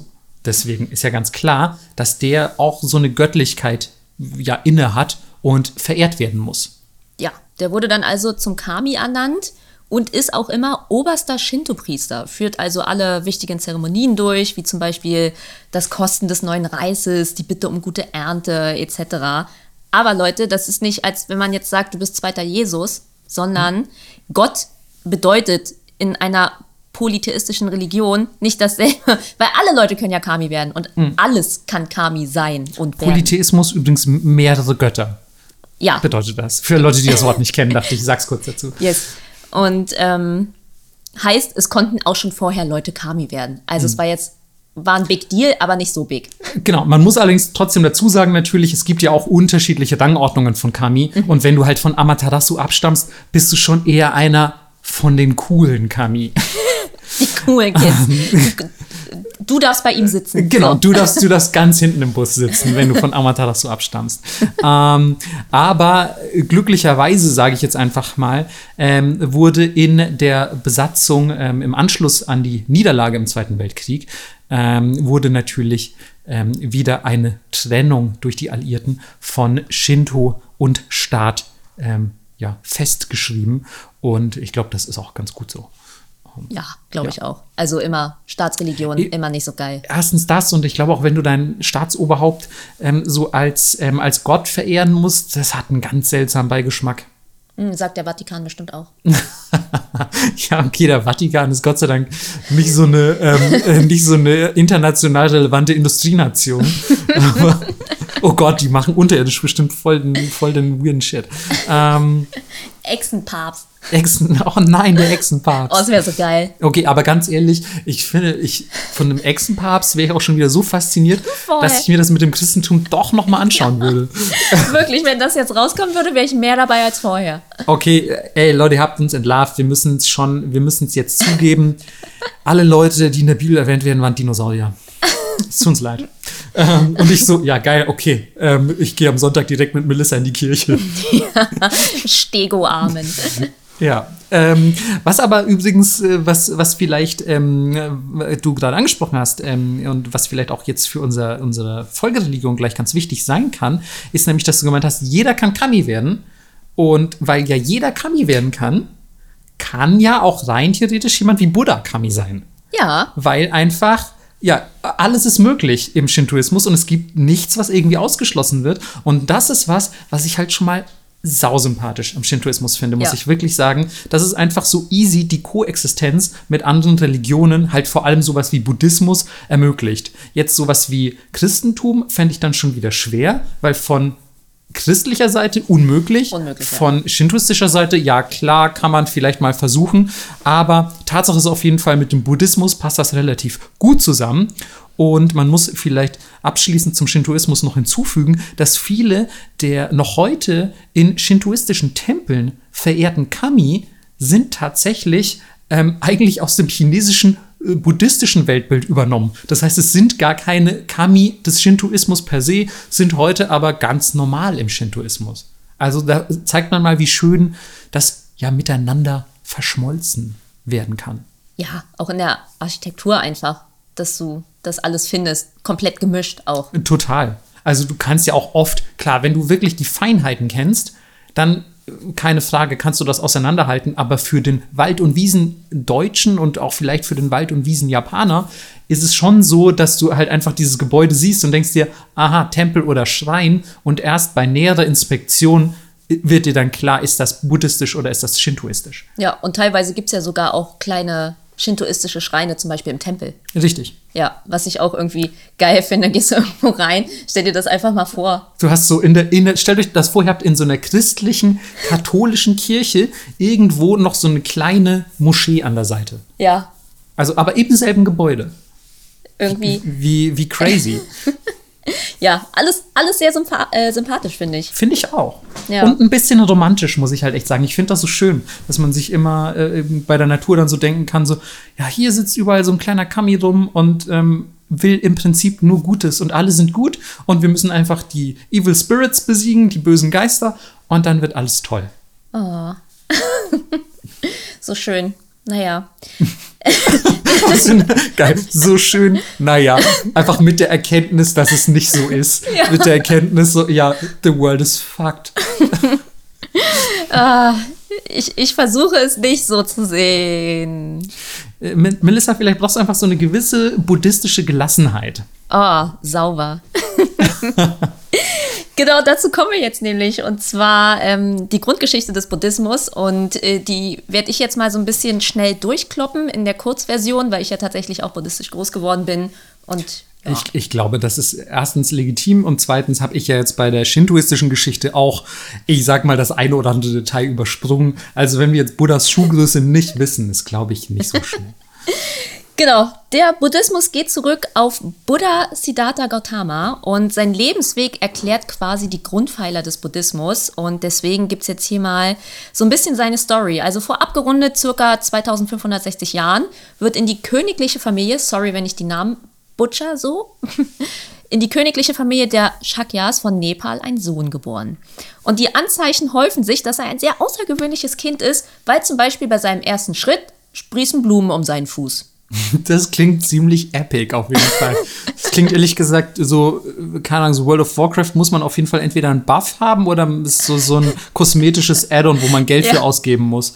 Absolut. Also, ähm, ja, ist bei mir leider nicht passiert. Deswegen wurden von meinem Vater auch nicht drei Weise eingeladen, um meine Zukunft her hervorzusagen. Bei Melissa wachsen immer nur Disteln um die Füße. Aber immerhin deine Lieblingsblumen. ja, stimmt. naja, Aber was du dir alles merkst, das ist so absurd. mein ganzes Gehirn ist einfach nur voll mit so useless Shit, Songtexte und scheiß Infos. Und der Lebensgeschichte Buddhas, das ist jetzt auch nicht so schlecht. Das stimmt. Naja, jedenfalls kommen die drei Weisen und ähm, machen eine Zukunftsvorhersage und sagen, er wird nur Thronfolger und Krieger, wenn er nicht mit den Leiden der Welt in Berührung kommt. Wow. Genau. Doch, wenn das passiert ähm, und er erkennt, dass es kein dauerhaftes Glück gibt, wird er alles verlassen und eine neue Sichtweise in die Welt bringen. Fuck, das sind aber auch krasse Weise. Also, Ja. was die da einfach so. Stell dir vor, da kommt jetzt so ein Dude rein und sagt dir das. Ja, Und dann stell dir vor, dir sagt jetzt jemand, ja, also ich weiß, jetzt ist es zu spät, aber du darfst nicht mit den Leiden der Welt in Berührung kommen. ja, schwierig in Berlin. ja, das ist, glaube ich, überall schwierig. Ja. Gut, die Eltern natürlich, okay, äh, er ist ein krasses Kind. Ähm, wir wollen auf jeden Fall, dass er Thronfolger wird. Also lassen sie ihn im kompletten Überfluss mit ganz viel Ablenkung und ohne Sorgen aufwachsen und heiratet mit 16 Prinzessin Yasodhara. Wie es so kommen muss, natürlich, eines Tages verlässt er den Palast und wird an drei aufeinanderfolgenden Tagen mit erstens einem leidenden Kranken, zweitens einem gebrechlichen Alten und drittens einem Toten konfrontiert. Und das sind die, man nennt sie drei Zeichen der Vergänglichkeit. Oh. Also ein leidender Kranker, ein gebrechlicher Alter und ein Toter. Und daraufhin begreift er das Grundproblem Und das Grundproblem ist, ich brech's mal runter, es gibt nichts, auf das du dauerhaft dich verlassen kannst. Alles ist vergänglich. Vanitas Deluxe. Genau, also keine materiellen Güter, kein Ruhm, keine Freunde und außerdem auch alles ist von, von dem anderen abhängig. Alles verändert sich, ähm, alles ist vergänglich und deswegen auch letztlich ähm, leidvoll. Und ja, dann begegnet er noch einem Bettelmönch und versteht, dass ähm, ja, das dauerhaftes Glück in Erkenntnis der wahren Natur des Geistes liegt. Wow. Sehr deep, das kann jetzt Ja. jeder selber interpretieren, was er daraus zieht. Ähm, und ja, kurz nach der Geburt seines einzigen Kindes verlässt er dann tatsächlich seine Familie mit 29 und wird nicht Thronfolger. Ich finde es aber auch geil, dass das so, also klar, ich habe das auch mal im Studium gehört und so und ich finde es auch interessant, das wiederzuhören, weil mir viele Details inzwischen entfallen sind, aber auch, dass man einfach so genau sagen kann, ja, da war da 29. Ja, also es ist, das wird ja auch nie behauptet, er wäre ein Gott in dem Sinne. Was ich total am Buddhismus mag. Ja. Es gibt nicht diese Gottfigur in dem Sinne. Es ist auch, äh, also ich meine, werden wir sowieso vielleicht noch darauf zu sprechen kommen, vielleicht, keine Ahnung, aber es ist ja auch, weiß gar nicht, wie viel Religion oder eher wie viel Philosophie und Mindset das eher so ist, ne? Voll. Es ist halt nicht so, ja, jetzt komm mal und knie dich, knie dich auf die Holzbank und bete zu dem Mann mit der Dornenkrone. Und dann wirst du erlöst. Genau. Musst du dich halt selber kümmern im Buddhismus. Nein, das ist dieser Typ, der ist mit 29 jetzt losgezogen. Genau, naja, jedenfalls, er zieht los und arm und auch heimatlos zieht umher und trifft religiöse Lehrer, er studiert, er fastet, er entsagt Dingen und alles, ja, ist so ein bisschen ohne Erfolg. Nichts holt ihn so richtig ab. Und schließlich setzt er sich unter eine Pappelfeige, wichtig, und meditiert für sechs Tage und Nächte und findet dann Erleuchtung. Und ähm, wird dann quasi Buddha, der erwachte und bleibt weitere sieben Wochen dort sitzen. Und diese Pappelfeige ist heute auch immer noch eine Pilgerstätte, wo Leute hingehen.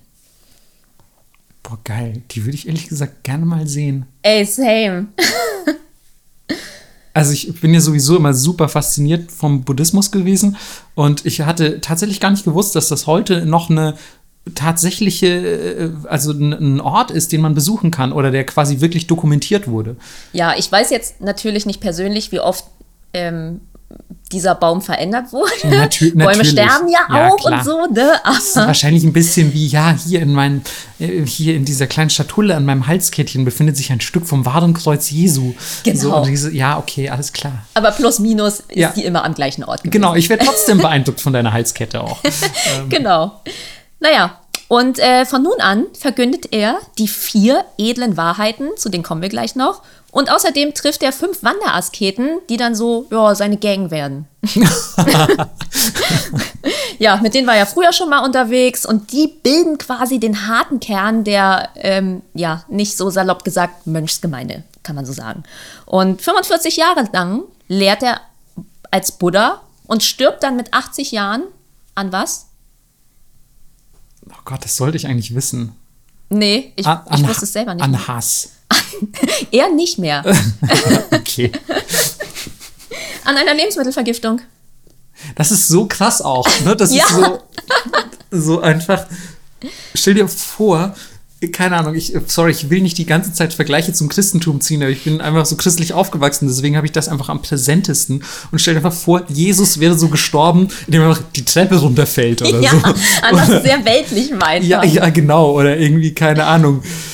Weiß ich nicht. Wer beim, wer beim Sch Schwimmen irgendwie hätte einen Wadenkrampf gekriegt und wäre ertrunken oder so. Und ich so, Alter, okay. Wurde von einem Streitwagen überfahren. Ja, ähm, aber überliefert blieb natürlich relativ viel. Und jetzt kommen wir so ein bisschen zu den Leitsätzen und den vier edlen Wahrheiten.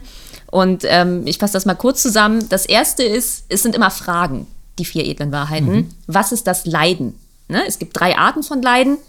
Leid des Leidens, schon mal gut. Ähm, das Leid der Veränderung, das Leid der Bedingtheit und das Leben selbst ist Leiden, sehr millennial, wie ich finde. Und ähm, ja, Geburt, Arbeit, Trennung, Alter, Krankheit und Tod. Das ist quasi das Leiden des Lebens. Also eigentlich, basically sagen sie, du leidest permanent. Ja. Aber das ist, also wie gesagt. Aber das ist ja auch so, also im Buddhist, Buddhistischen, du kennst es ja, das Leben ist erstmal Leid und es gilt sich Ja. von diesem Leid frei zu machen, so aufs Basic runtergebrochen. Genau, aber wie gesagt, ne, Buddhismus komplett jedem selbst überlassen, was er da rausliest. Wir ballern hier gerade nur unsere Interpretation raus. Ähm, ja, das zweite ist, wie entsteht das Leiden? Ähm, durch Unwissenheit, Egoismus, Anhaftung, Abneigung und Furcht. Finde ich auch erstmal sehr bodenständig. Alles Sachen, die man nachvollziehen kann. Total, finde ich auch. Jetzt wird's spannend. Wie kann das Leiden denn überwunden werden? Ähm, durch die, also durch das Aufgeben der Anhaftung an die Vorstellung von einem unabhängigen, existierenden Ich. Also, wenn Finde du ich denkst, schon auch gut und nachvollziehbar, ehrlich gesagt. ja, also, ne, es ist äh, so wenig egozentrisch sein wie möglich. Wenn du immer denkst, ja, nur ich leide allein und ja, nur mir geht's schlecht, bla bla bla, ähm, ist halt Bullshit, ne? Ja. Und nur so wird neues Karma, die Folge von guten wie bösen Taten, vermieden. Ne? Also guck mal ein bisschen um dich rum und ja, nicht nur immer auf sich selber gucken. So, viertes ist, auf welchem Weg soll das denn jetzt erreicht werden? Also auf dem Weg der vernünftigen Mitte heißt weder Genusssucht noch Selbstzüchtigung. Also nicht zu viel Diät machen, auch ab und zu mal was gönnen, aber nicht nur Kuchen essen. Die goldene Mitte. Genau. Und jetzt gibt es noch den berühmten achtfachen Pfad zum Nirvana. Das erkläre ich jetzt nicht alles, aber im Endeffekt ist es rechte Erkenntnis und Gesinnung. Also benimm dich nicht scheiße. Rechte Rede, da wäre ich schon raus, weil ich immer so viel fluche.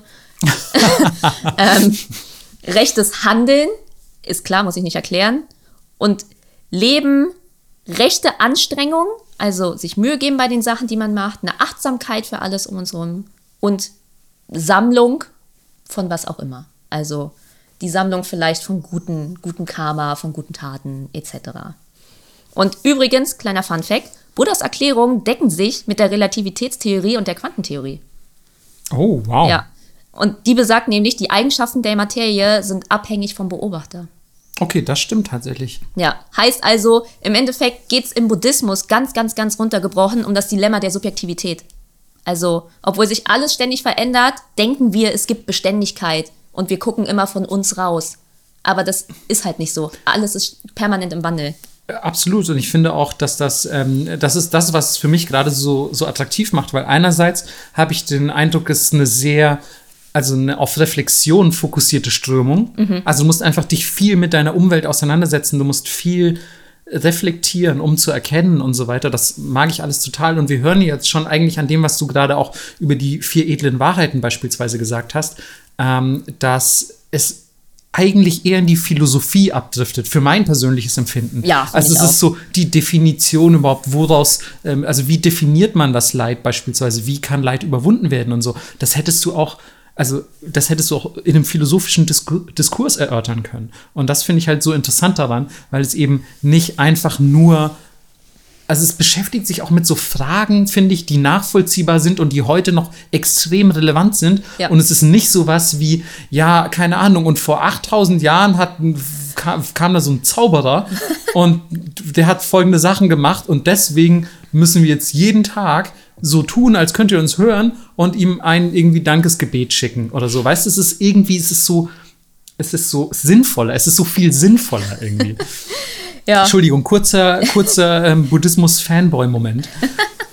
Äh, ja, und was ihr bestimmt auch alle kennt, auch einfach aus dem normalen Sprachgebrauch, ist halt das Karma, weil ganz zentral im Buddhismus ist die Wiedergeburt. Also, dass es so lange weitergeht, bis du dich quasi von allem gelöst hast und Erleuchtung gefunden. Und ja, also wenn dein Geist von allen karmischen Eindrücken gereinigt ist, kann er aus diesem Kreislauf ausbrechen und ins Nirvana eintauchen und hat es dann quasi geschafft. Ja. Ja, also es ist das höchste Gut, was wir haben wollen, ist die Lehre. Und ähm, man sagt, in diesem Zustand lösen sich unsere begrenzten Vorstellungen auf und wir sind zu 100 Prozent im Hier und Jetzt. Ah, die Lehre. So schön. Ja.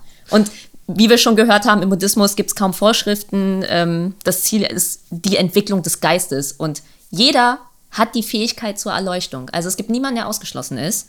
Und der Weg dorthin, sagen sie, führt über Selbstständigkeit und Eigenverantwortung. Und das finde ich so wertvoll einfach. Du musst auch mal das in, in den Kontext der Zeit setzen, Absolut. in der das entstanden ist. Das ist so fortschrittlich und so einfach auch zeitlos relevant.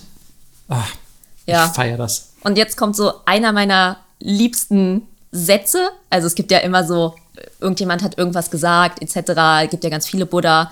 Und ja, diese Lehren, die es im Buddhismus gibt, sollen wirklich hinterfragt werden. Also auch wie in der Wissenschaft. Und ähm, du sollst deine eigenen Erfahrungen machen. Und ein Leitsatz ist, triffst du Buddha, töte ihn. also du sollst selber alles erfahren und du sollst alles selber für dich prüfen. Und das finde ich super schön. Wow, das ist, das ist, ähm, ich will jetzt nicht den Shintoismus trashen, aber das ist so viel deeper gewesen als meine Säulengeschichte mit dem Inzestsex. Ja, aber ich habe noch ein paar bodenständige Sachen am Schluss. Es gibt nämlich ein paar Regeln, die sind unanfechtbar, egal welche Religion du auswählst. Es ist, ähm, äh, nicht welche Religion, also welchen Buddhismus du auswählst. Es gibt ja verschiedene Formen, kommst du später noch zu.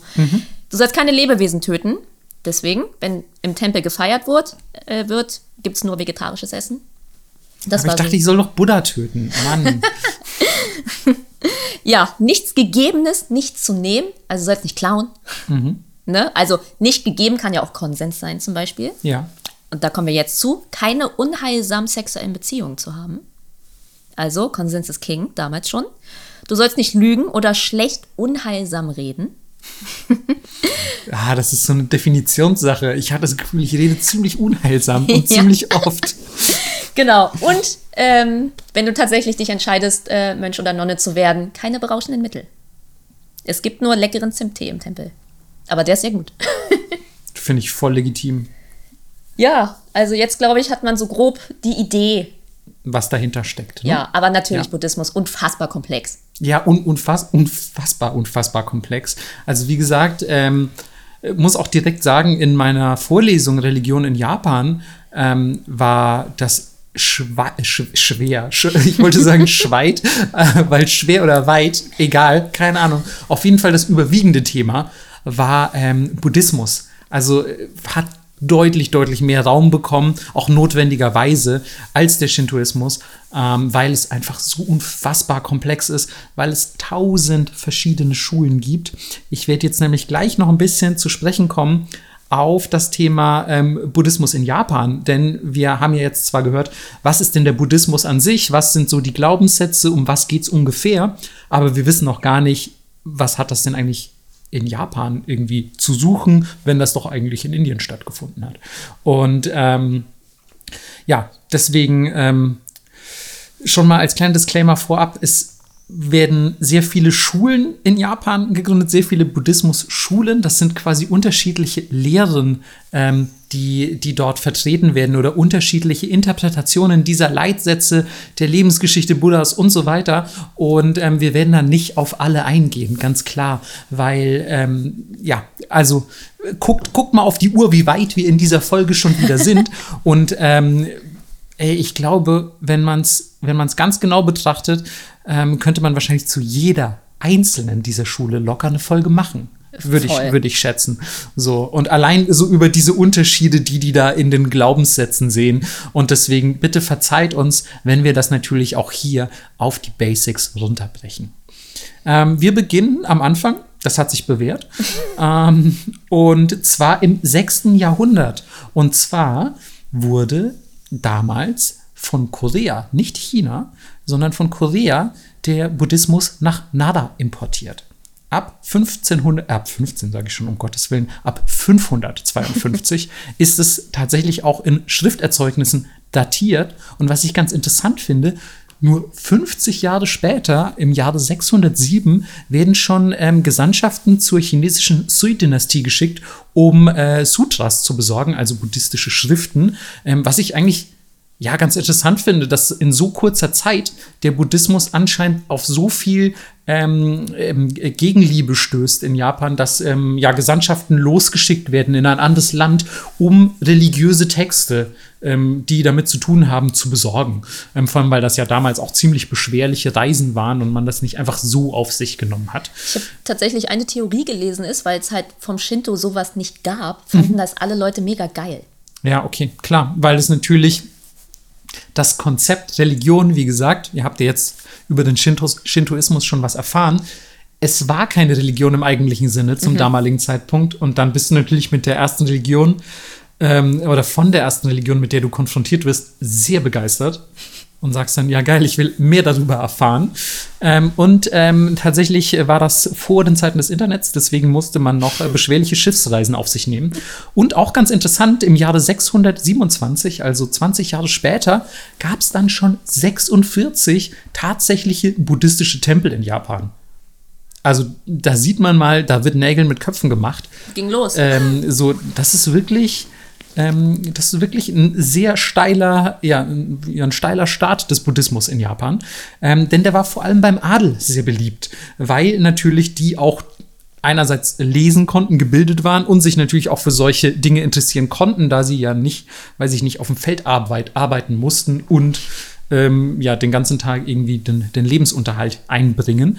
Ähm, also war beim Adel sehr, sehr beliebt, ähm, vor allem natürlich auch, ähm, ja, weil ein, ein, Schrifterzeugnis zu lesen, ist natürlich für den, für den einfachen japanischen Bauern zu dieser Zeit völlig unmöglich, vor allem eins aus China. Ähm, und äh, deswegen fand der Buddhismus zu Beginn kaum Verbreitung unter der einfachen Landbevölkerung. Und er war auch an sich einfach nicht relevant genug, muss man tatsächlich sagen, weil ähm, wir haben es jetzt gerade schon von Melissa gehört, der Buddhismus ist unfassbar komplex. Und jetzt stellt euch aber vor, ihr seid ein keine Ahnung, armer japanischer Bauer im siebten Jahrhundert. Ähm, ihr habt weder die Kapazitäten mental, ähm, euch mit dem Buddhismus auseinanderzusetzen auf, auf so einer, äh, ich nenne es jetzt einfach mal intellektuellen Ebene, ohne die damaligen Bauern trashen zu wollen. Ähm, und ihr habt auch schlicht nicht die, die, ähm, die zeitlichen oder überhaupt die, die, ähm, ja, wie, wie sage ich, die Kapazitäten, die euch äh, freistellen würden von eurer Feldarbeit. Und ähm, Tatsächlich hat es bis ins 8. Jahrhundert gedauert, ähm, dass der Buddhismus dann aber trotz seines steilen Staats zur Staatsreligion erklärt, werde, äh, erklärt wurde. Ähm, und im 8. Jahrhundert wurde deswegen auch der Todaiji in Nara errichtet. Ähm, wer einmal da gewesen ist, ich würde sagen, das ist zweifelsohne einer der beeindruckendsten Tempel Japans. Ja. Also Hast du ihn mal gesehen? Ja. ja. Also es ist insane. Einfach auch der Daibutsu, also der große Buddha, der darin steht. Eine, eine riesige, riesige Buddha-Statue. Und ähm, ja, ist komplett aus Holz. Und ähm, er ist, wenn man ihn mal auf Bildern sieht, hat man keine Ahnung, wie groß der ist. Aber er ist unfassbar riesig. Und ähm, ja, was auch ein bisschen erklärt, warum dieser Bau damals den kompletten Staatshaushalt völlig ruiniert hat. Also es war wohl sehr, sehr teuer, den Todaichi zu bauen. Und ähm, in diesem Tempel, quasi diesem buddhistischen Zentrum, wenn man so will, diesem wurden sechs buddhistische Schulen zugewiesen, von der es zumindest heute noch eine gibt. Also damals ähm, waren schon quasi diverse Gelehrte unterwegs, die die Lehren Buddhas verschieden interpretiert haben und sich gesagt haben, hm, glaubst du, das ist so? Nee, ich glaube eher, er hat das gemeint. Oder meinst du, das ist auch Leid? Oder kann so Leid vermieden werden? Und dann hat man aber eher einen intellektuellen Diskurs begonnen. Also ihr dürft euch das nicht so vorstellen, dass die damals alle im Todaiji saßen und sich irgendwie mit Schwertern auf den Kopf gehauen haben und gesagt haben, nein, meine Theorie ist die richtige, sondern das war eher so ein, ja, ein angeblicher intellektueller Austausch, was ich auch schon mal deutlich, deutlich schöner finde. Weil, ganz wichtig noch, äh, Buddhisten gehen nicht zu Leuten klingeln an der Tür und sagen, werd mal Buddhist. Das gibt's nicht. Ja, richtig. Also es bleibt euch selbst überlassen, ob ihr ähm, ja, Buddhist werdet oder Buddhistin und welcher Schule ihr euch anschließt. Ähm, seid ihr, keine Ahnung, ein Freund von dieser und jener Meditationstechnik? Glaubt ihr an ontologischen Dualismus? Keine Ahnung, man, ihr macht euer Ding. Ähm, Tatsache ist auf jeden Fall, ähm, im Verlauf des japanischen Früh- und ja, Mittelmittelalters, äh, nämlich der Heian und der Kamakura Jidai, ähm, von der ihr hoffentlich auch schon gehört habt, also auch zu Zeiten des Shogunats dann teilweise schon, ähm, Kamakura Jidai, ähm, wurden zahlreiche, wirklich zahlreiche weitere Schulen gegründet oder natürlich auch aus ähm, Nachbarländern wie Korea oder China importiert. Das heißt, man hatte reisende Mönche, die beispielsweise, also entweder waren es Chinesen, die nach Japan gekommen sind oder Japaner, die zur ja, Erweiterung des religiösen Horizonts ähm, aufs Festland Asien gereist sind und von dort weitere Lehren mitgebracht haben und dort zu Hause die Schulen erweitert, neue Schulen gegründet und so weiter. Es war wirklich, ey, ganz ehrlich, wenn ihr wüsstet, durch wie viel Kram ich mich dazu gestern gelesen habe, nur um dann einfach zu sagen, ey, weißt du was, ich glaube, ich kann davon gar nichts aufschreiben. Das, ist, das macht überhaupt keinen Sinn, jetzt eine Schule, auf eine Schule oder so einzugehen, mhm. weil es ist einfach so, so viel. Wisstet einfach, es wurden wirklich, wirklich sehr, sehr viele Schulen gegründet. Und zwei möchte ich natürlich trotzdem erwähnen. Und zwar den reines Landbuddhismus und den Zen-Buddhismus. Das sind beides ähm, ja, buddhistische Strömungen, die es, wie ihr sicher wisst, heute noch gibt und die auch ja, muss man eigentlich sagen, den japanischen Buddhismus dominieren und auch über Japan hinaus Verbreitung gefunden haben. Ähm, Gerade Zen-Buddhismus ist natürlich so ein riesiges Thema. Das ist eigentlich auch wieder eine eigene Folge wert oder mehrere eigene Folgen. Aber ganz kurz nur, es ist eigentlich eine buddhistische Strömung aus China, die in Japan aber perfektioniert wurde. Und ähm, bei dieser buddhistischen Strömung ist eben Meditation super zentral. Und die Meditation sieht eben nicht nur so aus, wie ihr euch das vielleicht irgendwie auf cartoonhafte Weise vorstellt, also dass man so im Schneidersitz oder Meditationssitz herumsitzt und Om sagt, sondern es kann wirklich durch alles entstehen. Also nach heutigen Maßstäben vielleicht ist auch, ich weiß nicht, irgendwie ein Computerspiel spielen Meditation. Im früheren ähm, Interpretationsbereich war es beispielsweise ähm, eine gewisse Atemtechnik, das Gärtnern. Wir alle kennen ja die schönen buddhistischen Zen-Gärten. Ähm, Kampfkunst natürlich auch. Unten ganz wichtig, deswegen ist auch der, ähm, das buddhistische, das Zen-buddhistische Logo, nenne ich es mal, so ein Kreis, ähm, der mit einem Pinsel gezogen wurde. Denn Kalligrafie ist auch sehr, sehr wichtig für den Zen-Buddhismus. Auch das ist was sehr Meditatives. Und ähm, der wurde allerdings, gerade weil es eben auch solche Sachen sind wie Gärtnern oder Kalligrafie, wurde er eben von höheren Gesellschaftsschichten praktiziert und hat aber auch dadurch, weil die natürlich maßgeblich die japanische Kultur äh, geformt haben im Verlauf der Jahrhunderte, ähm, war Zen-Buddhismus hierfür ein ganz, ganz, ganz, ganz wichtiger Einfluss, der auch heute noch in wirklich sehr vielen Aspekten japanischer Tradition und Kultur zu erkennen ist. Ähm, und die andere Strömung, die ich ganz kurz erwähnt haben möchte, ist der reines Landbuddhismus, ähm, der eben, ja, ich sag mal, eher bei der breiten Masse der Bevölkerung äh, Anklang gefunden hat, weil ähm, einerseits geht es darum, dass alle Gläubigen errettet werden können, also so das Heilsversprechen auch an den einfachen Bauern vom Lande, ähm, der sich sehr krass äh, darauf fokussiert, dass man einfach in, ich will nicht sagen, dass es ein Himmelreich ist, so wie man sich den christlichen Himmel vorstellt, aber das reine Land ist ja ein ja, ein tolles Land, sage ich mal, das von vom Amida Buddha, ähm, Japans wohl populärstem Buddha, denn man muss vielleicht noch dazu sagen, äh, jeder kann Erleuchtung finden, wie Melissa erwähnt hat, und man ist dann Buddha. Also ihr seid dann potenziell auch ein Buddha. Und deswegen gibt es nicht nur diesen einen Ur-Buddha, sondern ganz viele Buddhas. Und Amida ist wahrscheinlich der ja, populärste in Japan. Und der hieß, es geht irgendwann nach Westen und gründet da ein super geiles, äh, tolles, reines Land. Und da kann man dann eingehen äh, als gläubiger Buddhist. Ähm, und ja, kann man auch relativ easy ohne vielfache religiöse Expertise werden. Deswegen hat der so ein bisschen die einfachere Bevölkerung geprägt. In Ermangelung einer weniger beleidigenden Beschreibung. Verzeihung. ähm, so, genug geredet über das japanische Feudalzeitalter. Ähm, es werden natürlich auch dann im Anschluss, so bis in die Meiji-Restauration hinein, weitere tolle, super komplexe Schulen gegründet, von denen ihr wahrscheinlich nie hören werdet, weil es viele davon auch gar nicht mehr gibt. Aber Ganz wichtig, und darauf muss man natürlich in jedem Zusammenhang zu sprechen kommen, nach der Meiji-Restauration hat sich in Japan ein super krasser Anti-Buddhismus verbreitet, weil eben, wie gerade schon beim Shintoismus gehört, ging es darum, dass man halt gesagt hat, ey, wir müssen super krass urjapanisch werden. Nur Shinto und ja, Buddhismus, das ist ein Import aus fucking Korea oder China. Lass das mal, lass das mal abschaffen, verbieten und komplett für Scheiße befinden. Und das hat man dann auch gemacht, ähm, in dem Bestreben, ähm, Japan frei von ausländischen Einflüssen zu bekommen. Und man hat zum Beispiel diese ganzen Tempelschreine, die so kombiniert waren, also, also einerseits shintoistisch und buddhistisch, hat man aufgelöst. Ähm, man hat die Religionen ganz strikt voneinander getrennt und es kam sogar zu gewaltsamen Ausschreitungen gegenüber Buddhisten und Tempeln. Also das heißt, auch viele Anlagen wurden vernichtet. Es wurden zum Beispiel buddhistische Artefakte zerstört. Also es ist auch wirklich, wenn man da so drüber nachdenkt, ich weiß gar nicht, wann hat man wann war das, in welchem Jahr, wo man gesehen hat, dass der IS ähm, diverse Artefakte mhm. im Nahen Osten zerstört und so. Und du dachtest so, oh mein Gott, was, wie schlimm ist das? Und Hä? Tibet?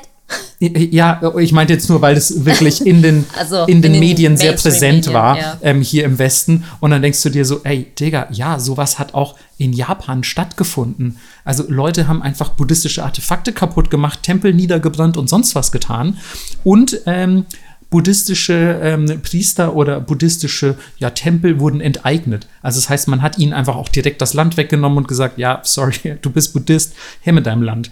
Ähm, und um das Ganze so ein bisschen abzuschwächen oder sogar aufzubrechen, haben sich während dieser Zeit tatsächlich sehr viele pro-nationalistische buddhistische Strömungen gegründet. Also die haben dann halt gesagt, ja, okay, wir müssen den Japanern irgendwie zeigen oder wir müssen diesem Land, das waren ja Japaner, wir müssen unserem Land zeigen, dass wir, dass wir echte Japaner sind. Wir sind auch Nationalisten, wir sind auch rechts. wir, wir, bitte macht unsere Tempel nicht kaputt. Wir sind, wir sind voll dabei so. Und ähm, man, man müsse so den Buddhismus im Sinne des japanischen Staats und der Militarisierung neu erfinden und reformieren. Und ja, dann hat man halt ja die ganzen japanischen militärischen Bestrebungen und Überfälle, und Überfälle so auf andere Länder und so äh, befürwortet von buddhistischer Seite. Hat zum Beispiel gesagt, wir halten Rituale ab für unseren Sieg ähm, im, im Ausland, quasi für unsere Expansion. Wir kümmern uns um die ähm, um die Familien der Gefallenen und so und hat quasi dadurch versucht, ähm, das alles so ein bisschen ja, äh, abzumildern. Hat aber leider nur so mittelgut funktioniert. Also die anti, anti-buddhistischen Strömungen im Land waren leider immer noch relativ stark bis zur Besatzung durch die Alliierten. Da wurde das Ganze dann nämlich relativ schnell wieder aufgebrochen, als man nicht nur die Trennung von Staat und Shinto eingeführt hat, sondern auch die Religionsfreiheit in Japan. Und jeder wieder sein durfte, was er möchte. Finally. Ja, Gott sei Dank. Ja. Und ähm, das bringt uns ganz abschließend so ein bisschen zum Thema ja, Religion im gegenwärtigen Japan, weil jetzt haben wir von der Geschichte des Shintoismus gehört, von der Geschichte des Buddhismus, aber was geht eigentlich so heute mit Religion in Japan? Und die Statistiken sind erstmal ziemlich weird. Ja, vor allem, weil wir komplett verschiedene Sachen auch gefunden haben wieder, wie so oft. Total, aber das ist ja auch relativ schnell erklärt. Ja weil ähm, man beides gleichzeitig äh, mhm. sein kann. Synkretismus ist das Stichwort. Und ähm, Melissa hatte, glaube ich, echt ja ein bisschen ähm, andere Zahlen gefunden als ich, aber beide haben sich so, so gedeckt, zumindest ungefähr. Ich glaube, deine sind auch aus dem Jahr 2020 gewesen, genau. meine aus 2018. Ähm, und da waren es 69 Prozent Shintoisten 67% Buddhisten und alle Leute, die bis 100 rechnen können, jetzt so, hä? Warte mal, da ist doch, das ist doch schon jetzt mehr als 100. Was sind mit den anderen Religionen und überhaupt, wie geht das? Genau, also Synkretismus. Ähm, ihr könnt beides gleichzeitig sein und ihr könnt das auch angeben und sagen, ja, ich, ich glaube an beides und dann werdet ihr auch einfach für beides gezählt. Und jetzt kommt es aber, nur 1,5 Prozent ähm, sind Christen. Und das ist schon die nächstgrößere Religion tatsächlich in Japan. Also 6, äh, 69, 67, 1,5 Prozent. Und ähm, ja, circa 6 Prozent ähm, äh, schreiben sich anderen Religionen zu, wie beispielsweise dem Islam der aber in Japan tatsächlich meist von, von ausländischen Einwanderern praktiziert wird. Also es gibt sehr, sehr, sehr wenige japanische Buddhist, äh, Buddhisten, verzeihen. Muslime meine ich natürlich. Ja, ich finde das äh, tatsächlich auch nicht überraschend, wenn du durch Japan läufst, was soll da stattfinden? Also. Klar. Das muss ja alles viel früher passiert sein. Die waren so lange abgeschottet. Ich meine, guck dir Korea an, wo das Christentum unfassbar stark ist. Total. Also ich bin, ähm, bin total perplex gewesen, als ich das erste Mal davon erfahren habe, wie christlich Korea geprägt ist. Ja. Aber dahin hat man es halt als christlicher Missionar geschafft. Und nach Japan war ein bisschen schwieriger, weil das Land einfach abgeschottet war. Und wenn du da warst, war halt auch ganz schön schwierig. Eben, genau. Du wurdest einfach mal frittiert. Ja. Ähm, und man muss allerdings dazu sagen, ähm, dass diese sehr hohen Zahlen jetzt nicht unbedingt dafür sprechen, dass äh, Japan ein sehr religiöses Land ist. Wir haben schon mal erwähnt, Japan ist sehr spirituell geprägt, keine Frage, aber so eine intensive religiöse Hingabe in Japan gibt es eigentlich nicht. Also natürlich, klar, es gibt Mönche und, und irgendwie alles Mögliche, aber es gibt keine, ja, sag ich mal, also dieses, dieses Christliche, was sich so, finde ich, durch, durch ganz Deutschland zieht, gerade da, wo ich herkomme, so aus Süddeutschland, wo du wirklich merkst, so gefühlt würde sich jeder als Christ betiteln und geht wahrscheinlich sogar ein paar Mal in die Kirche im Jahr und so. So äh, ausgeprägt ist das in Japan tatsächlich nicht unbedingt. Man geht zwar auf den Matsuri, keine Frage, das findet man cool so, aber da gibt es halt lecker Takoyaki und man geht da jetzt nicht hin, um irgendeiner Schreingottheit Ehrerbietung zu erweisen. Und ich habe zum Beispiel auch gelesen, dass ähm, diese Rituale, die man an Schreinen und Tempeln vollführt, also mit dem Klatschen und dem Läuten und irgendwie Geld in den Opferstein werfen, das ist eher was, was halt aus Brauchtum gemacht wird, was aus ähm, ja, Gewohnheit, muss man fast sagen, entsteht, aber nicht aus religiöser Überzeugung. Also die Leute erwarten dann nicht so, ah ja, geil, der Kami, für, für mein Ritual hier belohnt er mich jetzt so, sondern es ist eher, ja, ein, ein, ein gesellschaftlicher Faktor. Ja, ich finde, es fühlt sich immer eher ein bisschen esoterisch an. Also, mhm. weißt du, was ich meine? So wie, hier sind meine Kristalle, ich klatsche jetzt hier und so.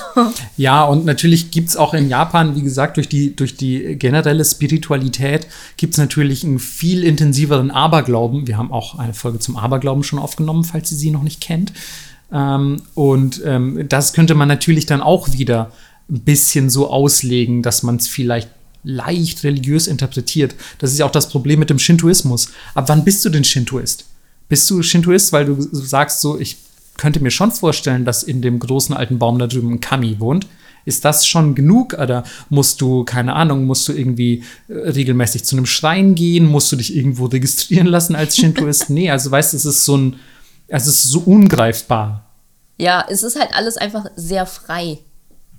Genau, und gleichzeitig gibt es aber halt diese ständigen religiösen, religiösen, genau, diese religiösen, boah, viel geredet heute, es tut mir ja. leid, ähm, diese, diese religiösen Praktiken im Alltag so, ne? Also, weiß ich nicht, du gehst ja auch an Neujahr zum Tempel mhm. und so. Und das machst du alles, aber weniger, wie gesagt, aus dieser religiösen Überzeugung.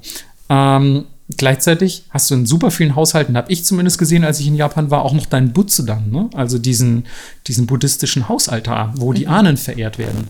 Ja. So. Und die Frage ist natürlich, bist du jetzt, wenn du das hast, automatisch Buddhist? Ja, es ist halt eine dünne Linie zwischen Kultur und Religion. Mhm. Und die ist in Japan, wie finde ich persönlich, in keinem anderen Land super fließend. Total, ja. Also gerade auch, weil ähm, ich habe das Gefühl, Japan ist ein Land, das fast wie kein anderes auf sein Brauchtum besteht.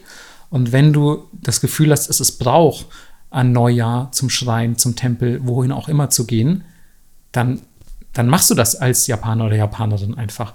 Und dadurch verschmilzt das eben und die Grenzen fließen ineinander über. Und ich finde auch, das ist eigentlich das, was für mich Japan auch ein bisschen ausmacht. Also, dass mhm. ich immer so ein bisschen das Gefühl habe, in allem schwingt so eine, du nennst es vielleicht Esoterik, für mich so eine Spiritualität mit. Mhm. Und ich finde, das macht für mich voll viel vom Charme des Landes auch aus.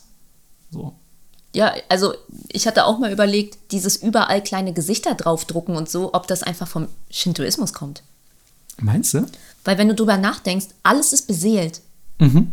Dann könnte ja auch alles ein Gesicht haben. Ähm, Melissa, vielleicht bist du einfach Hardcore-Shintoistin. Ja. Ähm, ey, ganz ehrlich, ich, ich weiß nicht, ob ich mich nicht selber sogar ein bisschen als Shintoist bezeichnen würde, weil ich könnte, also ganz ehrlich, wenn du in einem Wald bist, du kannst mir doch nicht sagen, dass dieser Wald, unabhängig davon, ob du jetzt da ein lebendiges Reh langlaufen siehst, dass dir dieser Wald super lebendig vorkommt. Und du denkst immer bei der Natur so, oh, krass, dieser Baum und so. Also, weißt du, du, du spürst doch die Beseeltheit der Natur. Vielleicht reicht auch das schon zum Shintoist sein, ich weiß es nicht. Ähm, was allerdings noch voll interessant ist, habe ich gelesen ähm, im, im heutigen Japan, dass es halt buddhistische und shintoistische Feiertage gibt. Jetzt stellt euch mal vor, es gäbe in Deutschland nicht nur, keine Ahnung, Christi Himmelfahrt oder so, sondern eben auch irgendwelche offiziellen, also beispielsweise zum Ramadan oder so, gäbe es offizielle bundesweite Feiertage. Völlig undenkbar bei uns. Ja, komplett undenkbar, aber wie geil wäre das? Wir hätten alle voll viel frei. Wir hätten so viele Feiertage, es wäre richtig geil. So. Und stimmt eigentlich, die Japaner haben trotzdem so wenige. Ja. Obwohl sie quasi schon sich bei zwei Religionen bedienen. Ah, ich weiß auch nicht, was da falsch gelaufen ist. Ja, aber es- halt schön. nur einmal gestorben. Ja, okay. Nur einmal geboren worden. Damn. Aber, aber finde ich eigentlich ganz schön. Ne? Das, das ist wirklich für mich so, das ist wirklich die Klimax des Synkretismus, dass man sagt, ja, wir haben für beides Feiertage, die sind beide gleich wichtig auf nationaler Ebene. Und ähm, das bringt uns tatsächlich auch ähm, fließend, fließender Übergang, wenn man so will, nämlich zu unserem abschließend, zu unserem Wort der Woche, weil es ist das Wort für Religion in Japan, das aber, haltet euch fest, erst im 19. Jahrhundert entstanden ist. Vorher war es einfach nicht notwendig, dieses Wort zu haben. Also finde ich total geil. Und es wurde quasi, ja, ich sag mal nicht erfunden, aber es wurde kreiert, um ähm, ja, sag ich mal, so das Gefühl eher des Christentums einzufangen, also so eine auf, auf Dogmen basierende Religion. So, weil vorher in Japan hat man das einfach nicht klar als eine Religion definiert, so den Buddhismus oder den Shintoismus. Und das finde ich total schön, schon allein mal als Einleitung für die Geschichte dieses Wortes, das sich Shukyo nennt. Shukyo. Sagt sich auch so schön. Und es ist, wenn man es wörtlich übersetzt, ist es einfach so die religiöse Lehre. Also Religion und Lehre sind die Zeichen dafür. Also es finde ich auch schon wieder geil, dass es nicht nur Religion ist, sondern halt so, ja, also das ist quasi das, was man darunter versteht. Das ist das, was propagiert wird von dieser Religion. Und ähm, so nennen die das im Westen. Wir versuchen es auch mal. Aber könnt ihr tatsächlich in Japan benutzen. Ne? Also wenn jemand euch zum Beispiel fragt, äh, Shukyo wa nani desu ka? Dann könnt ihr sagen, ja, ich Ahnung, glaube an den allmächtigen Satan oder so. Klassiker. Der, der alle Klassiker. Ja, die Hauptreligion in Deutschland tatsächlich der Satanismus. Ähm, Was sind da die Feiertage? wir haben eindeutig zu wenige satanistische Feiertage in Deutschland. Das gebe ich euch ähm, quasi mal als, als Denkanstoß mit auf den Weg. Ähm, Ey, äh, wir beide streichen uns jetzt den Schweiß von der Stirn. Wir haben es geschafft. Ey, Ihr habt es auch geschafft. Und Scheiß, diese unfassbare Erleichterung. Ich kann es direkt mal verraten. Ich hatte vorher noch, bevor ich mir dachte, so Shukyo, religiöse Lehre, das ist halt wirklich das prädestinierte Wort der Woche für diese Folge, ähm, hatte ich kurz überlegt, Erleichterung als Wort der Woche zu nehmen. Einfach Erleichterung, diese Folge geschafft zu haben, weil für euch als Zuhörerin klang das jetzt vielleicht gar nicht so mega komplex. Gut, beim Buddhismus vielleicht ein bisschen, aber ich weiß nicht, wie es dir ging. Die Recherche war schon kom komplex, sag ich mal. Also sie war äh, nicht ohne. Äh, So ist es. Wir haben jetzt aber genug gejammert, Leute. Wir haben genug gejammert, wir haben genug gelabert. Und verabschieden uns. Wir hören, ich wollte gerade sagen, wir sehen. Das dauert noch ein bisschen. Wir hören uns in zwei Wochen wieder. Thema wissen wir selber noch nicht. Ihr dürft wie immer Dinge vorschlagen, wenn ihr Patreon seid. Und dann könnt ihr ja bis dahin irgendwas anderes Seichteres hören. Ja, oder keine Ahnung, vielleicht lest ihr jetzt auch bis zum nächsten Mal super krasse Abhandlungen über Shintoismus und Synkretismus und äh, Buddhismus. Und dann sagt uns bitte Bescheid, Ja, welche Religion ihr davon gewählt habt. Oder ihr kommt noch mal als Gast. Oh ja, oder genau, oder ihr habt euch jetzt dann in den nächsten zwei Wochen so viel angelesen, dass ihr einfach als Gast dazukommt. Dann genau, schreibt uns einfach auf Patreon oder Twitter und ähm, ähm, schickt da schon, also ich würde mal sagen, eine mindestens 50-seitige ähm, Hausarbeit muss schon mitgeschickt werden. So, also wir wollen ja ein bisschen was von euren Skills sehen. Und Chimkin Nuggies. Äh, Und, und Chimki Nuggets für Melissa. Bis dann. Tschüss. Tschüss.